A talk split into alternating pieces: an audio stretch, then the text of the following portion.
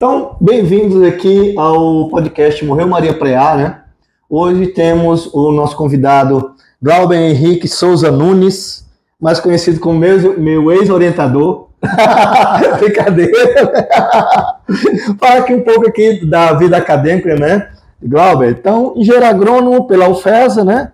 Mestre e doutor em genética pela UFLA, pós-doutor pela UFV e também por, lá em Politécnica de Valência, né, 2013, e hoje é professor titular da UFESA e atualmente é pró-reitor de pesquisa e pós-graduação.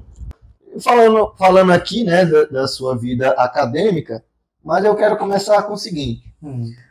é, como era você antes da UFESA? Antes quero saber antes da UFESA. Bom, antes da UFESA. Então eu vou começar do começo. do diria, começo. Como diria lá o outro. Bom, assim, eu fui criado, Stephenson. Eu sou moçoroense, hum. assim, Mossoró, em 1 de março, e é, nasci num dia muito chuvoso, por sinal, em uma casa, e lá no Alto da Conceição.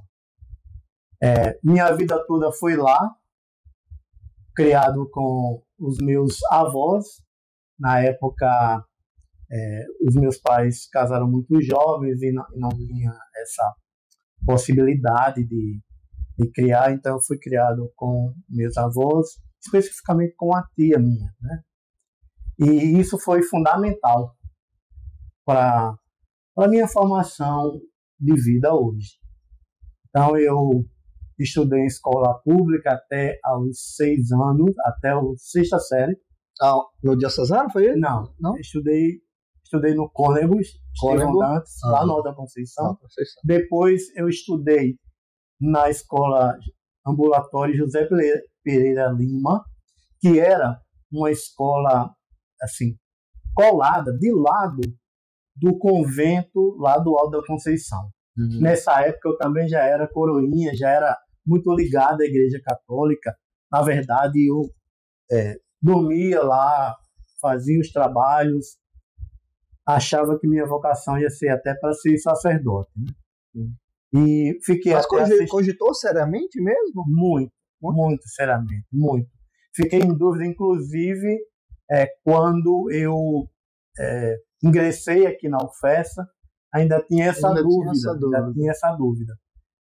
E depois até eu vou comentar com relação à pós-graduação. Pois bem, então, aí na sexta série, houve o meu primeiro, eu sempre falo, meu primeiro concurso. ganhei uma bolsa, fui para o Diocesano ah. né, e fiquei lá até o final do, do até o terceiro ano na época. Eu, eu falei diocesano naquela hora porque eu sempre pensei que você sempre fala do diocesano, mas, Isso. mas no caso você ganhou uma bolsa de ganhei estudos. uma bolsa, ganhou uma bolsa. Devido a um concurso para é. estar no diocesano. Ficou lá até o terceiro ano. Não havia condição de, sim, de meus pais pagarem, né, na uhum. época, e fui por intermédio desse, dessa bolsa para o diocesano e fiquei por lá e foi uma das melhores coisas que me aconteceu. Pois bem, então o que era a minha vida? Minha vida era casa, escola, igreja. Casa, escola, igreja. É, não necessariamente nessa ordem, às vezes eu, final de semana, sexta, sábado, eu ficava no, no convento, ajudava, ia tocar o sino, lavava os banheiros, enfim. Era uma vida que eu gostava, que me ajudou muito né, ao conhecimento. Eram, eram frades, né, eram frades alemães que é, eram, digamos assim, os, os, os párocos do Alto da Conceição. Então, minha vida foi basicamente essa, né, de e, e no diocesano foi que eu comecei a ter, digamos assim, uma maior vida social, porque eu era muito muito de casa, né? Jogando time de botão, né? fazendo, eu fazia. Já torci pro Vasco nessa época? Eu já, eu já torci pelo Botafogo, mas no final, em 80, com aquele timaço do Flamengo, Aí... eu Entendi. Meu pai Botafogo, né? então eu tinha essa influência, influência porém, em, já com 10, 9, 10 anos, o título do brasileiro, 9 anos, né? uhum. já, já, assim, tinha escolhido o Flamengo. por né? Zico e pelo Flamengo, né? Entendi. E foi, foi engraçado porque, é, já falando isso, meu sonho, é, eu achava que ia ser padre, mas eu tinha um grande sonho, que era ser jornalista justamente por causa do futebol. Eu queria ser jornalista esportivo, esportivo. não para trabalhar assim na frente da, das câmeras, mas trabalhar na redação para criar os textos. Então foi muito é, ligado a isso. Engraçado que quando eu realizei o sonho de ir no Maracanã e tudo, foi um dia chuvoso, um Fla-Flu de 95, um é. Fla-Flu de 95, cujo o, o, o gol fatal foi de Renato, aquele famoso Renato de, de barriga? Sim. Você estava naquele jogo? Estava na geral, no primeiro, no primeiro choveu, caiu um dilúvio uhum. no Rio de Janeiro. E a torcida do Flamengo já comemorando, e de repente aquele gol, aquela fatalidade gol de Renato. Eu lembro disso. E a torcida do Fluminense lá explodiu o Maracanã com um gol de Renato. E a torcida do Flamengo imediatamente calou. E a chuva troando. Eu estava com uma colega minha canadense, na uhum. geral. Hoje nem existe mais em geral. É, né? nem existe Hoje mais. Existe engraçado mais. que ela está assim, puxa, tantos lugares no Rio de Janeiro que você me leva, você me leva, você me aqui. No geral, no geral, no Maracanã, um fla-flu Isso. e chovendo. Era com os olhos, aqueles olhos azuis, aquele português uhum. misturado com o inglês dela. Olhou assim, meio chateada. Ainda bem que seu time perdeu, bem feito. Mas é isso.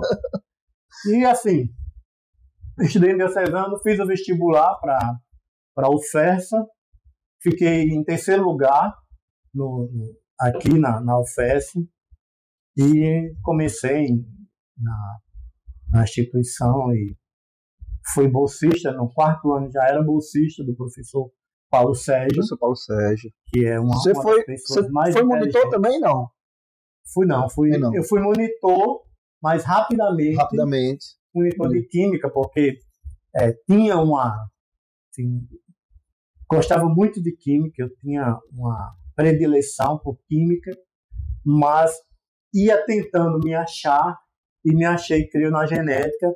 Tive a sorte de ter o professor Paulo Sérgio como meu orientador, extremamente exigente, mas Sim. extremamente inteligente, uma das pessoas mais inteligentes com quem eu convivi, né? Uhum. E foi muito bom. Deus foi muito. Até hoje ele é professor comigo. aqui ainda, né? Inclusive, o professor Paulo Sérgio é professor aqui ainda. Ainda. E assim, basicamente foi esse o meu começo. Jogava muito futebol lá no, no campo da, da Refesa. Eu, o meu avô era. Onde fica? Ficar ali no Alto da Conceição, não tem mais, né? Não tem mais. Assim. O meu avô era ferroviário e, e, o meu. Ferroviário do Ceará? Não, era, ele era ferroviário. Sim, é o, o, né, a profissão dele. Profissão ferroviária. Ele era pedreiro, ferroviário, fez a própria casa dele, fez a casa de outras pessoas. E cearense, por sinal. Cearense. De, de, é, da serra lá, é, Tianguá. Tianguá, Tianguá. Tianguá. E assim, foi, foi criado num lar muito mesclado feminino e masculino, porque como foi criado com meus avós, é, a gente tinha aquela família tradicional com muita gente, né? Uhum. Foi, foi primordial para definir assim, é, meu caráter. Católica também, né? Muito ligado ao um catolicismo extremamente rígido, tudo era pecado, tudo era pecado, né? Um, um catolicismo bem que por um lado foi muito bom, por outro lado, essas arestas foram sendo aparadas com o passar do, do tempo, né, da, da uhum. vida. Pronto, então você chegou aí, aí vem o papel da UFA, né? Como é que entra a UFA aí? Stefano, essa questão, quando tem aquela história, né? Quando tem que ser, né? Tem muita uhum. força. Então, eu trabalhava aqui com o Paulo Sérgio, com o Milho, nós desenvolvemos dois compostos na uhum. época, eu acordava muito cedo para fazer o despindoamento. e Isso dá trabalho. Dá um trabalho dá grande um fazer o despindoamento do milho. Muito cedo a gente acordava, às 5 horas. Ele ia também? Paulo Sérgio. Não, ele não ia sempre. Não ia sempre. Não, né? Mas às vezes aparecia lá. Às vezes está fazendo certo. É, exatamente. pois bem, aí eu já sabia que queria genética. Uhum. E aí, Stefan, veja como surgiu a UFLA na minha vida. Tinha um livro do Bruce Magno, que depois, lá na frente, foi seu, meu, um dos meus orientadores. Tinha um livro, a capa púrpura, roxinha, uhum. E eu começava a estudar genética e resolver os exercícios uhum, de genética. E, porque gostava muito. E também tem a questão de Gregor Mendel, que era sacerdote. Uhum. Então, tudo isso eu me identifiquei muito. Verdade. Quando eu, quando eu visitei lá. Isso foi reconhecido muito tempo depois também, é, né? Quando eu visitei até o santuário do Mendel lá hum. também, foi muito. Até me emocionei. É, foi em 2012. Hoje é na República Tcheca. É, República Tcheca, sim. Pois bem, aí eu me inscrevi apenas em Lavras, com o único resumo que eu apresentei na UFRN, em dia de jogo do Brasil, da Copa 94, por sinal. Com esse resumo eu fui aprovado. E o engraçado de tudo, eu me inscrevi no último dia na última hora. né? No último dia e na última hora, porque houve um problema na impressão do meu currículo e ele foi incompleto, você tem ideia. O currículo, que não era grande, né? Mas foi incompleto. incompleto. E a menina, eu dei tanta sorte que a menina do correio era minha vizinha. Hum. Né? Eu fui criado lá com os sobrinhos dela. Hum. E quase passando assim de cinco horas, porque fechava às cinco, é, horas, cinco horas, deu certo. Então por isso foi no último dia. É porque tem, a data tem que ser do. Exatamente. Em janeiro de 95, eu terminei a agronomia em 94, já estou dizendo aí datas. Terminei em 94, passei na UFLA em janeiro.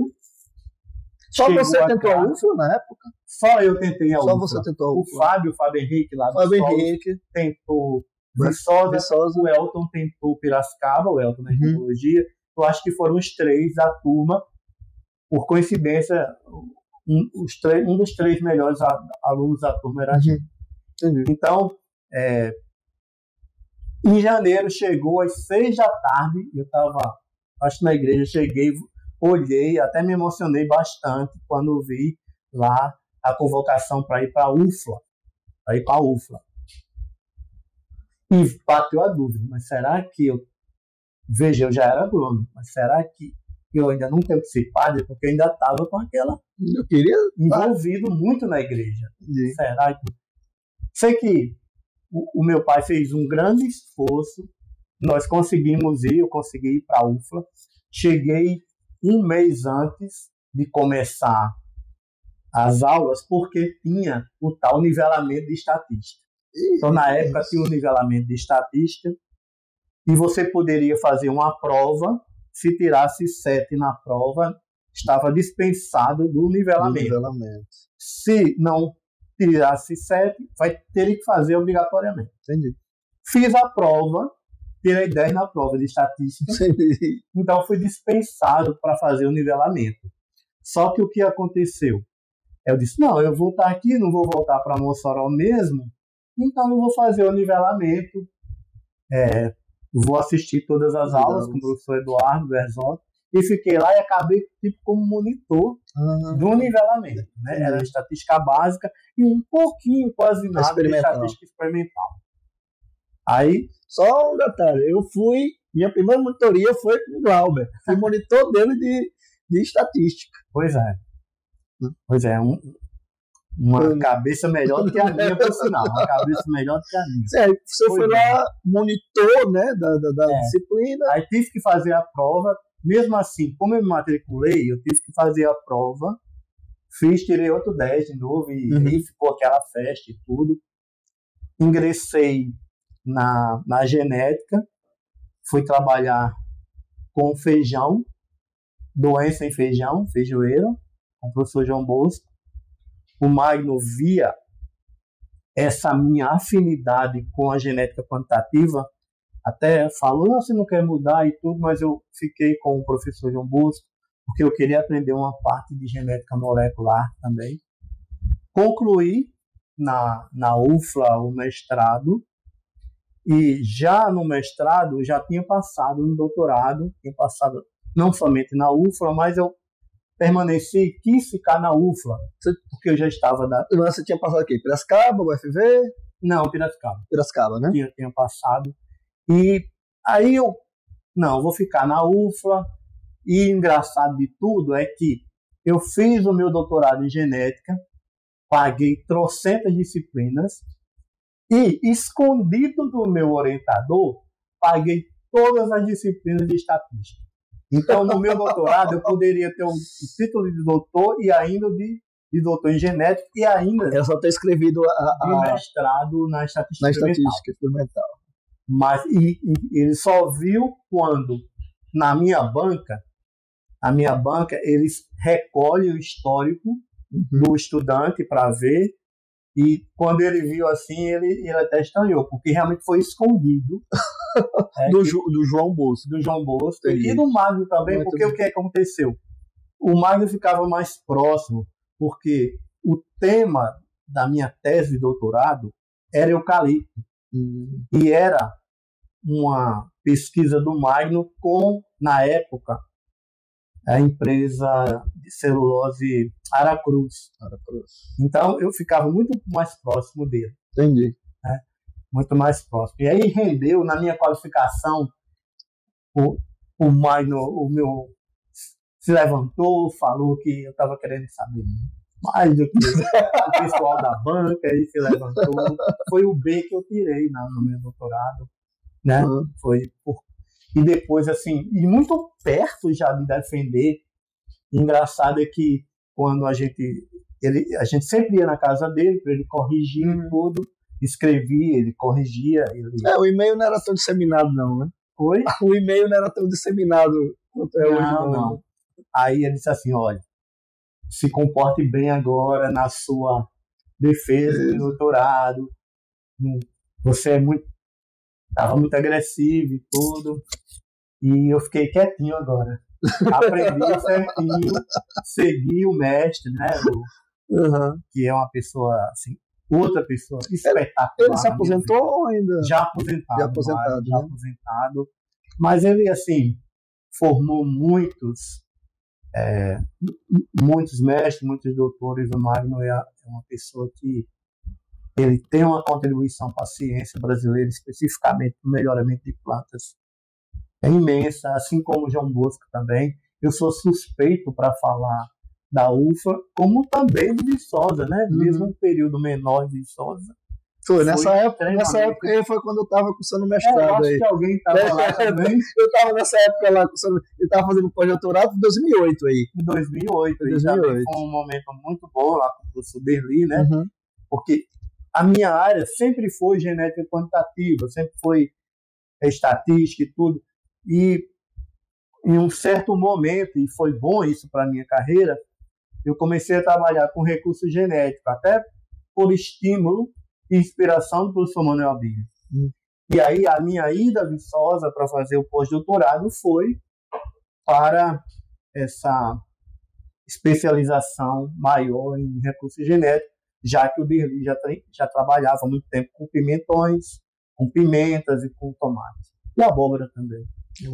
E foi muito bom, né? Aquele período lá em é. Viçosa, é, ver toda aquela estrutura, conhecer novas pessoas e, e também, também aquela turma de Mossoró que é, você é. fazia parte. Enfim, foi maravilhoso. Mas você falou, ah, eucalipto, aí falou da feijão, feijão, não sei o quê. E o melão, onde entra nessa história? Você está me mostrando mais que não trabalha com melão? Essa, é, essa também.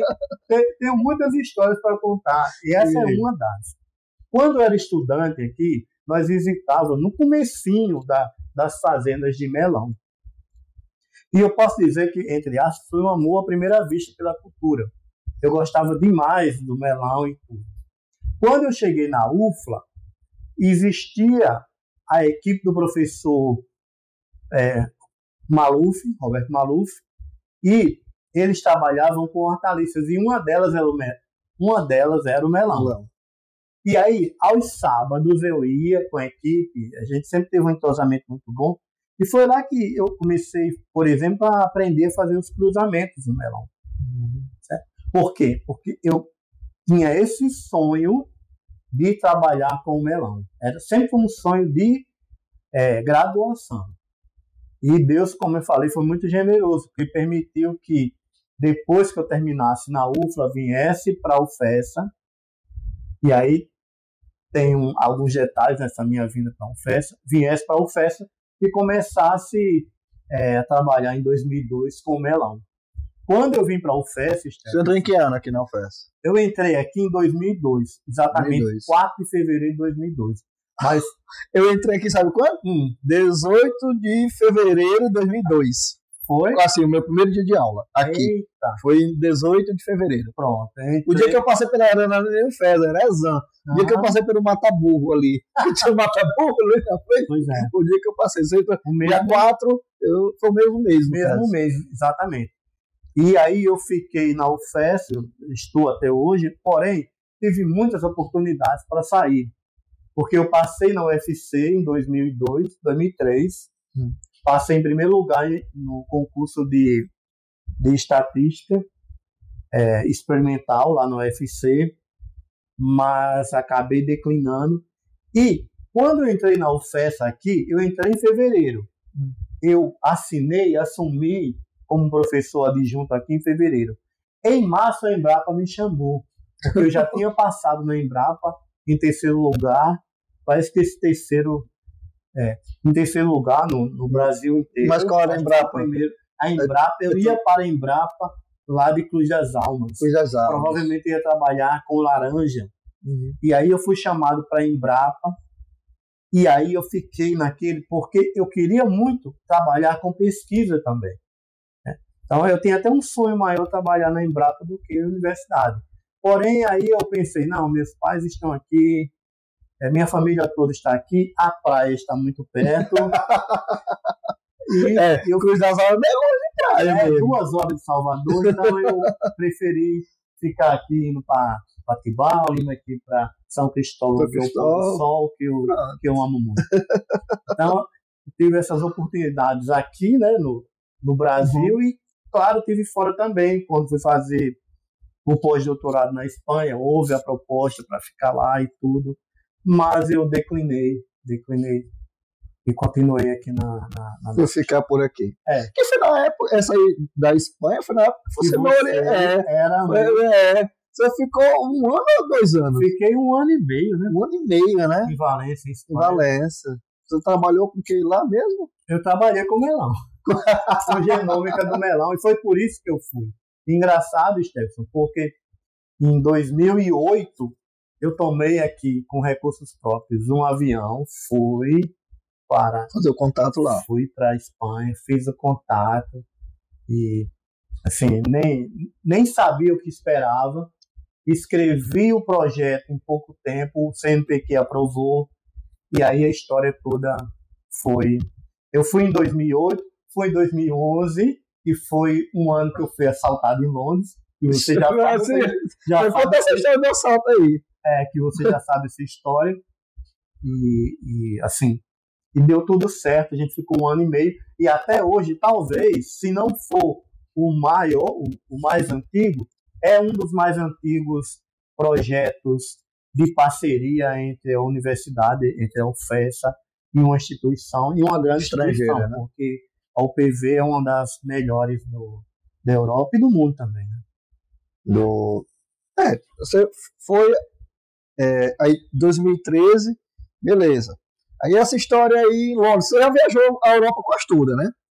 Eu já. Mas só foi assaltado em Londres? Não. eu conheço 44 países.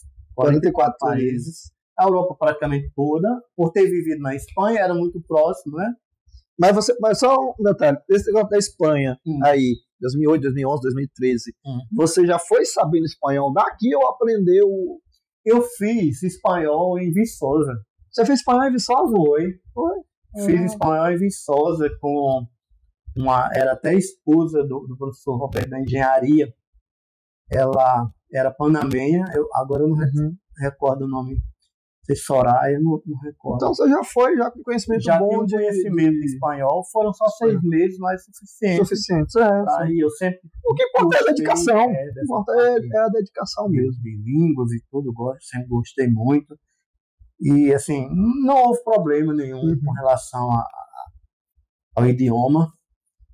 É, e foi muito bom. Eu já tinha viajado antes, né, para os Estados Unidos e tudo, lá, já na época de doutorado, para apresentar é, trabalho, já, já tinha estudado o TOEFL, já, enfim, já tinha uhum. uma certa bagagem. E aí, na Espanha foi muito bom também, porque como era referência o lugar que eu fiz o pós-doutorado, permitiu que eu conhecesse praticamente todos da minha área, que são poucos, né? Uhum. Os melhoristas relacionados ao melhoramento com cucubitáceos e melão, especificamente. Já ia dizer, cucubitácea já é pouco. E melão, menos ainda. Menos ainda. menos, menos ainda. ainda. E tem aquela questão de citação e tudo. Uhum. Porém, foi. Inclusive, hoje, por, por coincidência, ela mandou um e-mail, a, a Belém, que foi minha supervisora lá, para saber se eu tinha feito a extração do DNA dos fungos. Vou já cobrar, já no professor, professor Rui, viu, Rui? Vou já cobrar de você. Porque o Rui também tá, passou é. muito tempo lá. Ele também estudou lá, né? É, é, o Rui passou mais passou de oito anos lá, né? Pois é. Valência. Mas fala aí sua experiência na Europa. Você falou aí da Espanha, mas do resto da Europa.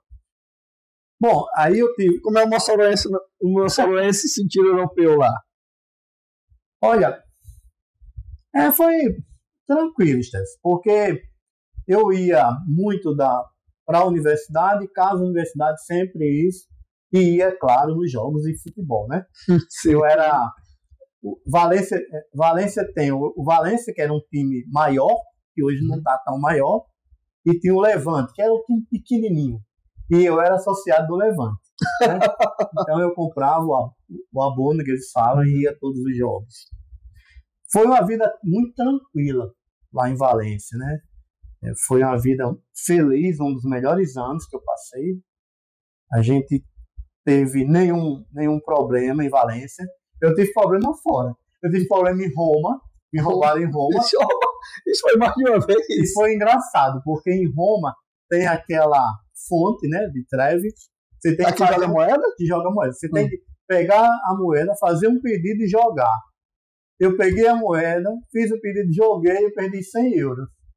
Nossa! 500 reais. 100 euros, né? Pois é, 100 né? euros, 500 reais. E fui roubado, porque eu tava com a calça que tinha aqueles bolsos de lado muito. Uhum. E eu, eu, acho que era uma multidão, né? É, não empurra, empurra ali. E, então você vê, né? E Londres é aquela longa história, né? Que eu tava uhum. voltando do jogo do Chelsea, Sim. e fui abordado por um rapaz que, tá, que se dizia perdido. Hum. Help, help. Eu estou perdido e tudo. E eu fui ajudá-lo, porque eu conheço Deixa eu ver se eu entendi. Metrô, Deixa eu ver se eu entendi. Você saiu de Mossoró, hum. foi para Londres para ajudar alguém a se encontrar em Londres? é isso o começo da história? Não, eu vinha voltando do jogo do Chelsea, eu sempre sim. fico lá no, no Kenston ou em Chelsea mesmo. Hum. Aí eu vinha voltando do jogo do meu time, que tinha perdido, por sinal. E 4 a 2 eu acho, tinha perdido. E chegou um rapaz atordoado, isso é, se dizendo é, equatoriano que estava perdido. E, uhum. Aí eu disse: Você está onde? Como eu tenho um conhecimento eu diria, muito bom de todo o metrô londrino, uhum. não me perco lá, pode colocar. É. E é, eu falei, olha, você está aqui, ó, você vai pegar essa, você vai pegar essa estação, você vai pular, vai passar essa estação, essa, essa, essa, e você vai sair aqui. Né? Mossolense se mostrando, né? pois é. Eu, como turista lá, querendo dar um é. de, de Londrina. Pois bem, Aí ele disse: Você é brasileiro, né? Pelo sotaque. É, porque eu estava conversando em uhum. inglês. Aí ele, eu falei: Sou. Aí ele abriu a, a, a carteira dele e disse: Ah, eu tenho um monte de nota é, brasileira.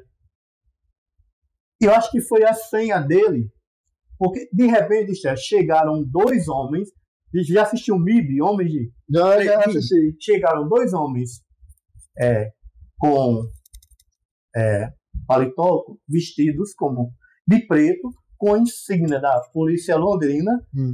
e batendo assim no meu ombro e disse: Você está preso. Eu disse, por quê? Porque você está vendendo droga para ele. Aí eu disse, eu estou vendendo droga. Sim. A primeira coisa que eles fizeram foi tomar meu passaporte, que me uhum. deixou extremamente nervoso. Entendi. E eles estavam armados também. Entendi. E como era, era Scotland Yard? Não, Scotland Yard vai ser o é depois. depois. Ah.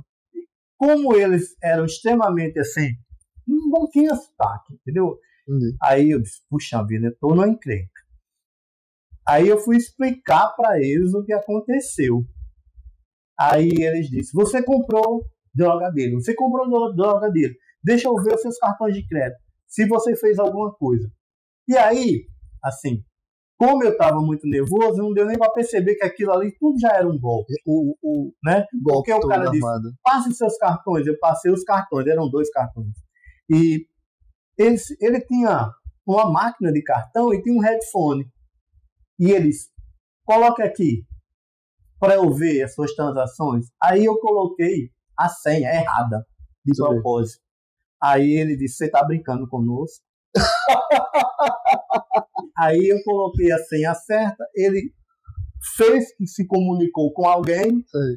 Aí olhou assim para mim: É, realmente você não fez nada, não, não tem uma transação. Estão aqui seus cartões, eu vou te devolver.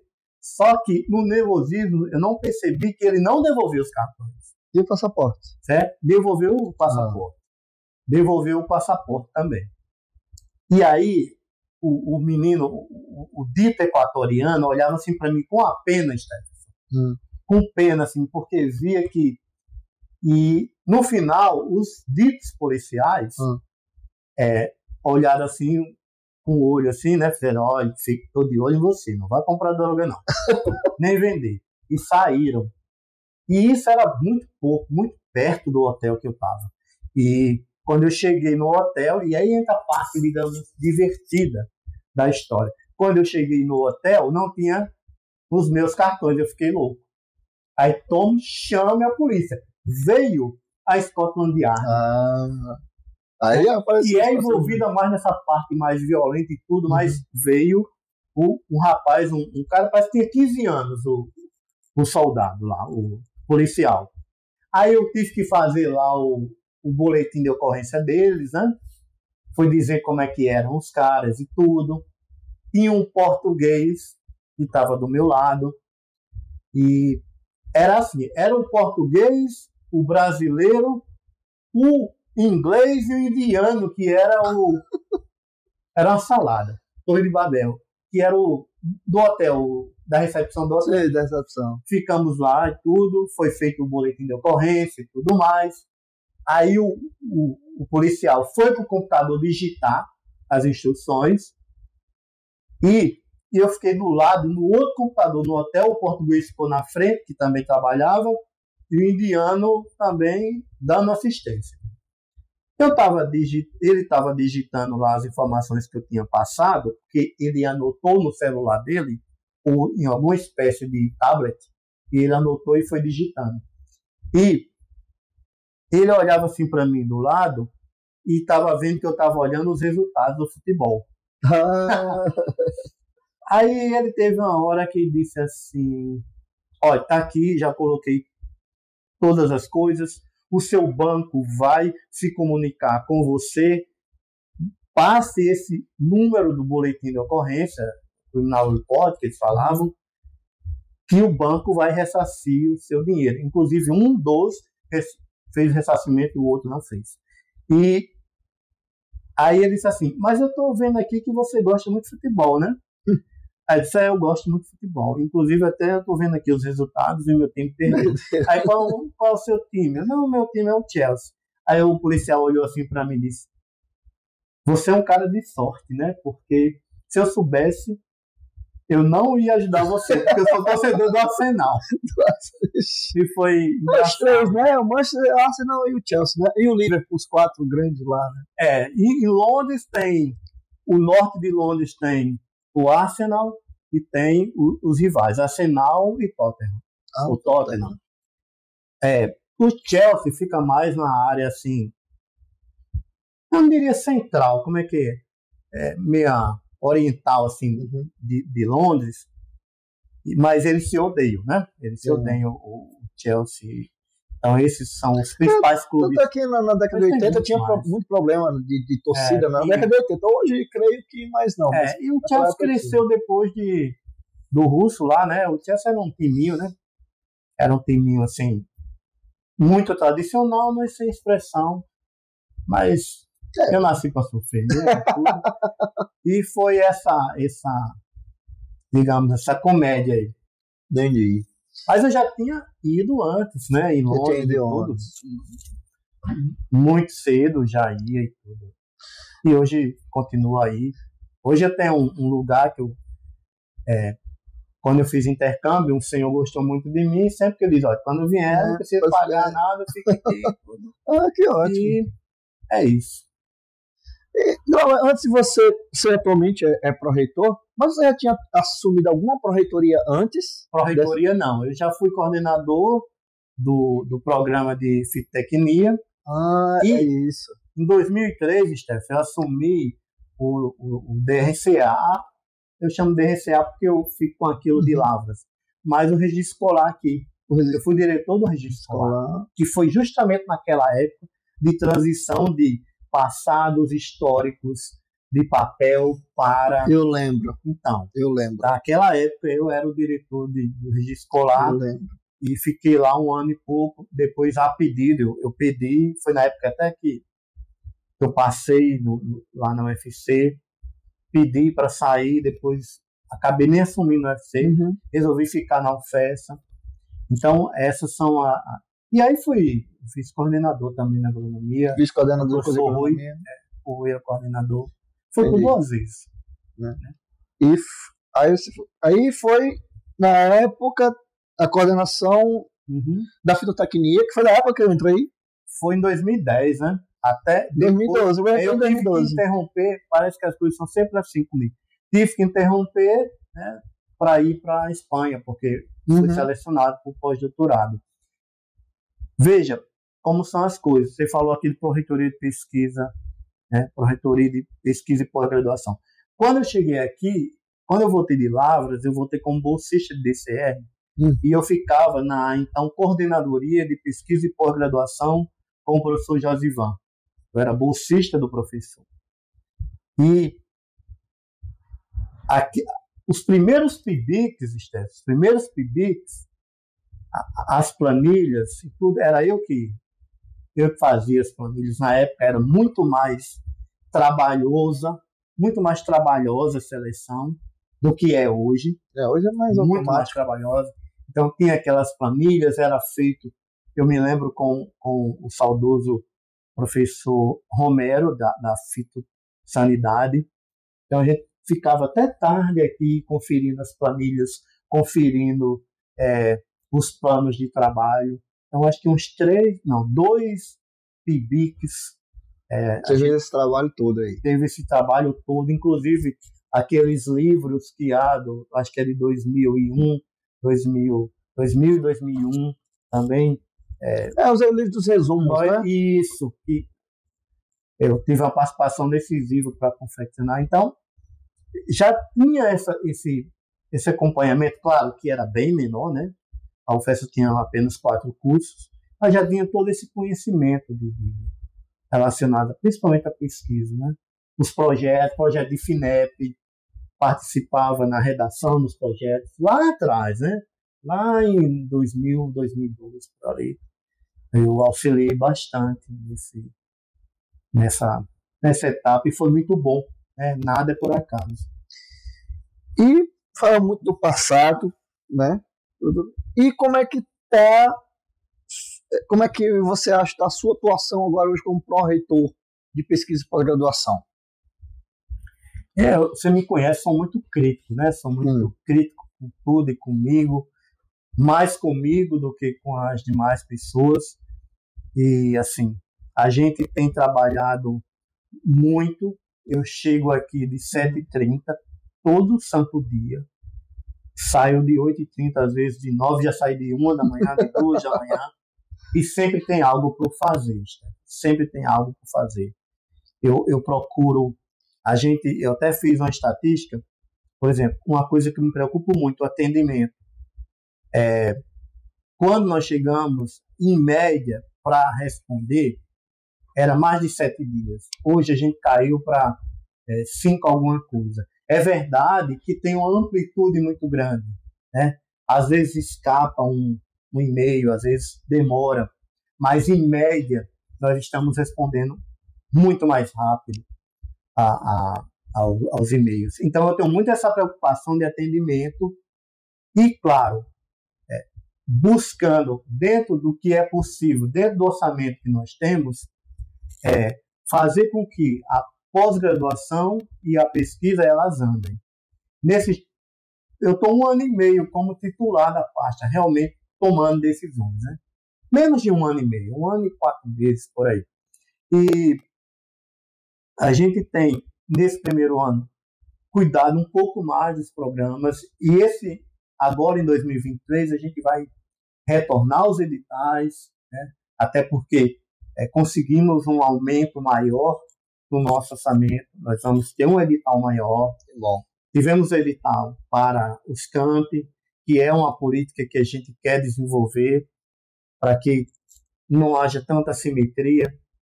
Nós vamos ter um edital agora, assim, aquele edital maior de grupo de pesquisa, e espero que sejam contemplados os professores, já que a gente passou um ano e meio sem edital, embora a gente tenha ampliado, por exemplo, o número de bolsas, nós ampliamos o, número de bolsas PIBIT, o número de bolsas AF que não existiam, agora existem. O que é bolsa AF? AF é ações afirmativas. Ah. É um programa de ações afirmativas, tinha uma bolsa CNPq, nós aumentamos em 10 vezes.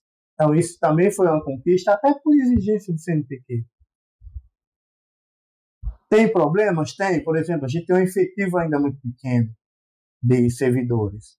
Então, Mas isso está tá no, já nos campos todos. Em todos os campos. A necessidade de técnico administrativo é, é, é gritante. É né? gritante. E nós aqui da ProPG temos esse talvez como um dos principais problemas. Porém, eu creio que nós estamos no caminho certo no sentido de é, ampliar o fomento na pesquisa, ampliar as oportunidades para os nossos estudantes, ou seja, ampliar as bolsas. A UFESA, eu não sei, Stephenson, não posso dizer que fui a primeira, mas no grupo de pró-reitores que eu estou, de todas as universidades, eu não vi nenhum deles, nenhum deles é, falarem que equipararam as bolsas quando houve aumento do governo federal. Então, se a, UFESA não, é, se a UFESA não foi a primeira, foi a segunda. Eu acho que foi a primeira, mas eu não gosto de falar isso, porque não tenho como provar. Mas, se não for a primeira, foi a segunda. Com base em que, Glauber? Com base no que os reitores falaram na época e falam até hoje, né? Hoje eu acho a que. A bolsa do FIBID está igual a do. Exatamente. Hoje. Do PIBIC, né? Eu acho que no máximo umas cinco universidades equipararam, e a UFESA uhum. está entre as primeiras. Rio Grande do Sul equiparou, é, a UFESA equiparou e outras quatro, cinco, e enquanto que outras estão esperando um, um acréscimo do, do governo federal para fazer. Então a UFESA saiu na frente nesse sentido. E vai aumentar. Nós vamos aumentar pelo menos uma ou duas bolsas o próximo edital e também fazer outros programas. Né? Eu quero fazer um programa de iniciação científica que envolva o professor, o estudante e a empresa privada. A gente está concluindo esses, essas normas, esse edital para lançar esse programa. Glauber, por que demora tanto? demora tanto pelo que eu já falei, porque a gente tem um efetivo muito pequeno. Então, eu, como proreitor, tenho que fazer, às vezes, é, no servidor. E isso aí é inexorável. Tem que fazer mesmo, porque não tem realmente efetivo e nunca teve, na verdade, né? É, nunca teve. É verdade. E esse é um problema que, assim, as próximas gestões da UFES têm que entender que é importante, porque o que, que acontece? Os coordenadores ficam muito sobrecarregados. Muitos não têm FG, né? não têm Os gratificação. de, de pós-graduação? Então, sim, então são verdadeiros heróis, porque trabalham, é aquela questão da vocação. Você está na pós-graduação, você não tem nenhum acréscimo de, no seu salário.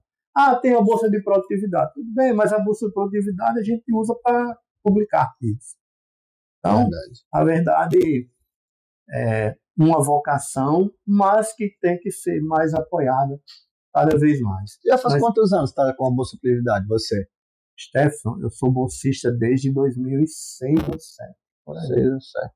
15 anos. Comecei com 15, 16 dois anos. e passei para. Acho que com quatro anos eu passei para um D, aí demorei um bom tempo um D, e isso, hoje eu sou é, bolsista 1C no no CNPq. Em alguns momentos é até assim, olha, tem hora que às vezes eu não. Pô, Você sabe, né? Não É. chutar o balde e tudo, mas é como eu falei, como é uma vocação, você vai superando as coisas. Nós temos um grande prazer é ver, por exemplo, pessoas como você, que tem uma cabeça melhor do que a minha, Hum, é, está é, tendo sucesso, é, ser, ser um doutor que é, e ver outros. Olha, nós temos alguns egressos que eu orientei. Um, você conhece, o, o, o Romeu, está na. Embrapa. Enfim, se eu for colocar aqui, tem um que é, hoje está no Banco do Nordeste, ele foi gerente do Banco do Nordeste, já teve no INCRA. Enfim, aliás, tem dois no INCRA, que são egressos. Então, o que é que acontece? Por que nós ficamos? Justamente por causa dos estudantes. Então, é, digamos, é, a, é a, a razão de ser de todo esse esforço, né? A razão de ser de todo esse esforço são os estudantes de iniciação científica, de, de mestrado, de doutorado. A gente está aqui por eles mesmo. Porque se fosse do ponto de vista financeiro, pelo contrário, se eu for contabilizar, Stephenson, o que já saiu do meu bolso durante todo esse tempo, eu estou há 23 anos aqui. Você pode dobrar esse valor aí. Você pode dobrar esse valor, 23. Eu sei seu amor pela, né? pela E- pesquisa, e aí, eu sei. assim, a gente E- não é para ser assim, mas é assim em todo o Brasil também. É. É bom deixar bem claro que não é, é é uma vocação que a gente tem que seguir, tem que buscar o apoio maior possível, o máximo possível de apoio da instituição. E dentro da Proteger a gente tem tido esse cuidado. Eu creio que esse ano de 2023 nós teremos muitas realizações, como eu falei, em termos de edital, em termos, por exemplo, uma coisa muito importante, que é uma ideia da gestão, seria conectar o FESA com todos os centros que envolvem o semiárido. Hum. Começamos com Israel. Por quê? Nem precisaria falar, né? Porque Israel tem a agricultura mais desenvolvida do mundo para a região semiárida. Temos um edital aberto, espero que os estudantes possam ir, possam ser selecionados. Até o edital aberto agora. Isso, né? até o dia 31. E vai ser uma. Sim, portas abertas, creio eu, claro, dependendo do, do desempenho deles. Temos um outro edital, Stefan, para Israel sendo preparado para a graduação, que vai contemplar biotecnologia, vai contemplar engenharia de pesca, isotecnia, porque a empresa privada que a gente quer levar aos nossos alunos trabalha com o CRISP, que é aquela técnica de edição gênica. Hum, Hoje mesmo, é, a- amanhã não, amanhã é quinta, sexta-feira, eu vou ter um novo encontro via Google Meet com Yuval, que é um dos diretores do Negev Center, E hoje mesmo recebi do Ailon também um, um, um feedback muito positivo. Então a gente tem é, é, quatro instituições de renome, né, de, de qualidade, para permitir essa interação dos nossos estudantes de graduação, pós-graduação e os nossos docentes também. A gente também vai começar a ver essa questão de docente para o próximo ano também. A ideia, Steph, é como eu falei, é internacionalizar a UFESA conectando ela a esses institutos. Queremos chegar ao Texas, que tem um, um clima parecido com o nosso. Eu já tive lá em 2012, então já tenho uma certa abertura. A Índia também. A Índia. Enfim, vamos é, localizando, mapeando os centros e internacionalizando a UFES. E, claro, tentando investir no CELIS, porque não existe internacionalização sem idioma. Então, os nossos estudantes têm que ter é, essa, esse apoio e essa. Dá uma língua, né? É, e essa, como é que eu diria?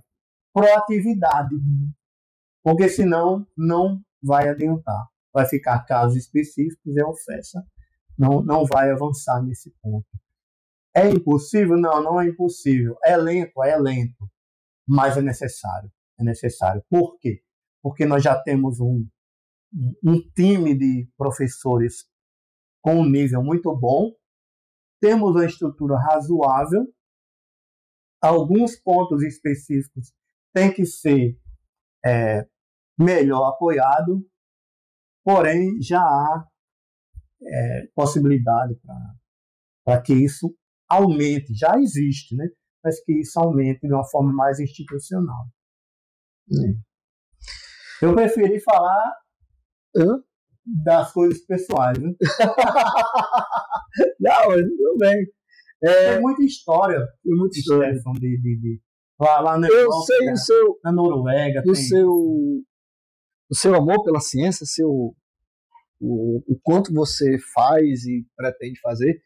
E fa eu quero falar sobre o que você pretende fazer depois disso tudo aí. Eu, eu sei que o trabalho que você tem aqui na própria PG é grande. É grande. Mas depois, uma coisa que você queria pesquisar e ainda não pesquisou. Porque, ah, trabalho com é, melhoramento genético, trabalho com recursos genéticos, trabalho com estatística experimental, trabalho com fitopatologia. Mas aí, uma coisa que você queria fazer e ainda não fez. Bom, eu sempre sou de, de ir planejando as coisas, né? Olhando, eu sempre falava, acho que já falei para você também. Sempre eu olho lá aonde eu quero estar daqui a cinco anos. Eu tento também colocar isso na UFES, né? Uhum. Onde eu quero que o UFES esteja daqui Qual a, a projeção? Qual a projeção? Então, hoje, por exemplo, 2024 termina a gestão da professora Ludmilla e eu já tenho é, três possibilidades de um novo pós-doutorado. Né? Porém, é, eu sou suspeito para falar, mas eu vou tentar em Cambridge, na uhum. Inglaterra, e vou trabalhar, é um desafio para mim, eu vou trabalhar com uma coisa que eu nunca trabalhei, que é com resistência a nematóides. Né? Uhum. Né? Eu já me reuni, é, acho que o um mês passado, e vou tentar me aproximar cada vez mais. Então, vou tentar o meu pós-doutorado, é, com bolsa ou sem bolsa, espero que com bolsa, é, mas irei. A Inglaterra eu sou completamente apaixonado e adaptado. É pertinho de Londres, uma hora. Uhum. Uma hora. Tem todo o histórico Cambridge de Charles Darwin, de, enfim, de ter passado por lá. Então, tudo isso tem essa questão afetiva também. Então, esse é o meu planejamento. E existem outras possibilidades também. De Israel, o próprio Israel, Israel. de ir para Israel, que pelo fato de, de, de, eu ter toda aquela formação religiosa, não tem como dissociar de Israel, né? Uhum. Então, e tem a questão profissional e os Estados Unidos. Então, tem essas possibilidades, mas o meu, eu queria que Deus reservasse como destino para mim fosse ir para Cambridge, mas eu trabalhar lá com resistência nematóide e algo relacionado também à inteligência artificial. Enfim, esse é um projeto vai estar sempre nas mãos de Deus. Eu vou trabalhar para isso e vamos ver, né? É Deus é que comanda a vida. Eu sempre, me conhece, eu, eu acredito muito nisso. Hum. Eu sempre eu falo que a coisa mais importante que eu tenho não é o meu conhecimento, não é a minha história, não é nada, é a minha fé. Sem ela, eu não sou ninguém. Sem a minha fé, eu digo que eu fico indefeso. Acredito. Eu fico indefeso. Acredito. Então, é, é assim que. E eu não sei se vem aquela questão toda da adolescência, da infância, né? De ter sido criado naquela, naquele ambiente todo é, cristão, católico, tudo que venho. É na, é na, o certo é que eu sou assim. Também fui criado num ambiente, eu fui coroinha, fiquei num ambiente católico e, e o pessoal dizia, né? Eu era, fazia parte de um grupo de oração. E ele dizia assim: o escudo é a Bíblia e a espada é a oração. Uhum. É assim que a gente. Jesus falou que é baseado defesa, né? no, no, texto de, de, Paulo, né? Isso. Em Efésios. Armadura Isso. do cristão. Armadura do cristão. Falando em cristão, eu lembro que você comentou comigo. Que é outra paixão minha, né? A teologia. É, a teologia. Não, mas eu quero saber, quero que você conte aqui a história que você foi fazer uma prova no curso de teologia. eu tô conta, contar? Conta a história aí. Da cola? Da cola. Não, o curso de teologia, eu estava lá uhum. fazendo a prova e tudo. E Isso de teologia, viu? Teologia. Quem são os amigos da, da turma? O, o, os colegas de classe da turma? Tem falado, né? É, são padres, pastores. E, e um, uma vez, estava né, numa prova, e foi mais de uma vez. É. E quando eu vi um, um colega meu puxando assim a minha calça, assim, puxando, puxando a pra pedir cola no curso de teologia. Pode, Candé? Eu só disse, não, Deus está vendo isso não. Eu disse que Deus está vendo e que ele ia pro inferno. Claro, brincando, né? Brincando, viu, pessoal?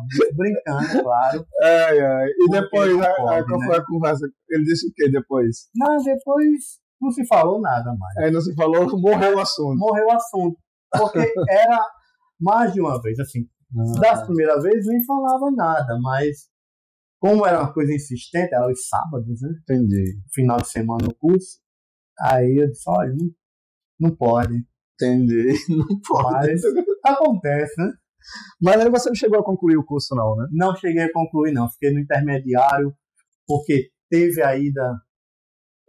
Teve um período que eu passei longe, em Londres, uhum. aí foi na época, acabei parando, desistindo, recomecei. Aí entrou aqui também a questão da pró-reitoria. Uhum. É, e, aí não tem, como eu falei, eu chego de 7h30, eu saio depois das 8 todo santo dia. Então, todo santo dia, desde que eu entrei aqui, é isso. Com exceção dos dias que eu estava viajando, né? Mas uhum. fora isso, foram sempre, sempre assim. É sempre assim. É sempre assim. Inclusive agora. Inclusive agora, é, aqui tá na na pró-reitoria aqui de pesquisa aqui, né? Uhum. E daí você vai para a reunião também, né? É, eu tenho reunião de 5 e meia de um projeto lá com os escondes. Bom, primeiro é Stefan, agradecer esse, esse espaço. Eu parabenizo muito essa sua iniciativa. É muito importante também humanizar, humanizar as, que as pessoas, professores, estudantes, enfim, que todos sejam conhecidos não meramente pelas suas profissões, mas pela sua história, né? Aqui eu, eu falei um pouco da minha história e foi muito bom recordar um pouco dessa caminhada até hoje. É, quero falar para principalmente para os estudantes, né, que hum. é, é, o nosso foco principal. É verdade. É que nós aqui da Proreitoria estamos sempre trabalhando, pensando em vocês, evidentemente nos docentes, mas sempre tentando criar oportunidades para que vocês possam cada vez mais crescer. E quero é, deixar uma mensagem para toda a comunidade acadêmica né, da UFES, de, momento difícil né, que a gente está passando no Rio Grande do Norte. É uma mensagem de paz, a mensagem que tudo isso aí vai passar. É uma coisa que eu aprendi nesse nesse tempo de vida, né? É, Hum. tudo passa, tudo é fase. Tem uma frase de Santa Teresinha que diz assim, Santa Teresa, né? Dávila. É, tudo passa, Deus não muda, né? É uma frase bem católica. Verdade. E, e, e nós daqui a pouco vamos estar mais fortes. E, Stefan, gostei tanto do, desse momento que fico aí para um outro momento. Eu espero que você possa ter mais sucesso ainda nesse projeto, que ele possa ser ampliado, Deus que outros colegas meus possam também falar um pouco de, da vida de cada um, né, a vida de cada um.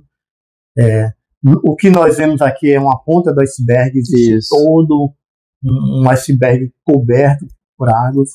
E, enfim, eu já é, vi os outros, né, do, professor Carlos, Carlos, é, teve da, da secretária de Cultura, professor Damilson, e saiu hoje da da, estudante, da né? estudante, né, da Júlia. Então, é, muito é, parabéns pelo. Espero que você, como uma pessoa muito criativa, possa desenvolver outros projetos também. Não, extensão. então, extensão, pesquisa, estamos sempre juntos. Vamos continuar, né? A gente trabalha em, em parceria, temos muitos artigos para publicar ainda Exatamente. esse ano e vamos continuar nesse, nesse, nessa vida, né? Que, que nós escolhemos e, e batalhamos e que Deus abençoou para que nós estivéssemos aqui. É isso. Glauber, valeu. Valeu, meu irmão. Muito obrigado, gente. Esse foi o Morreu Maria Preal podcast de hoje. Valeu, gente. Até mais.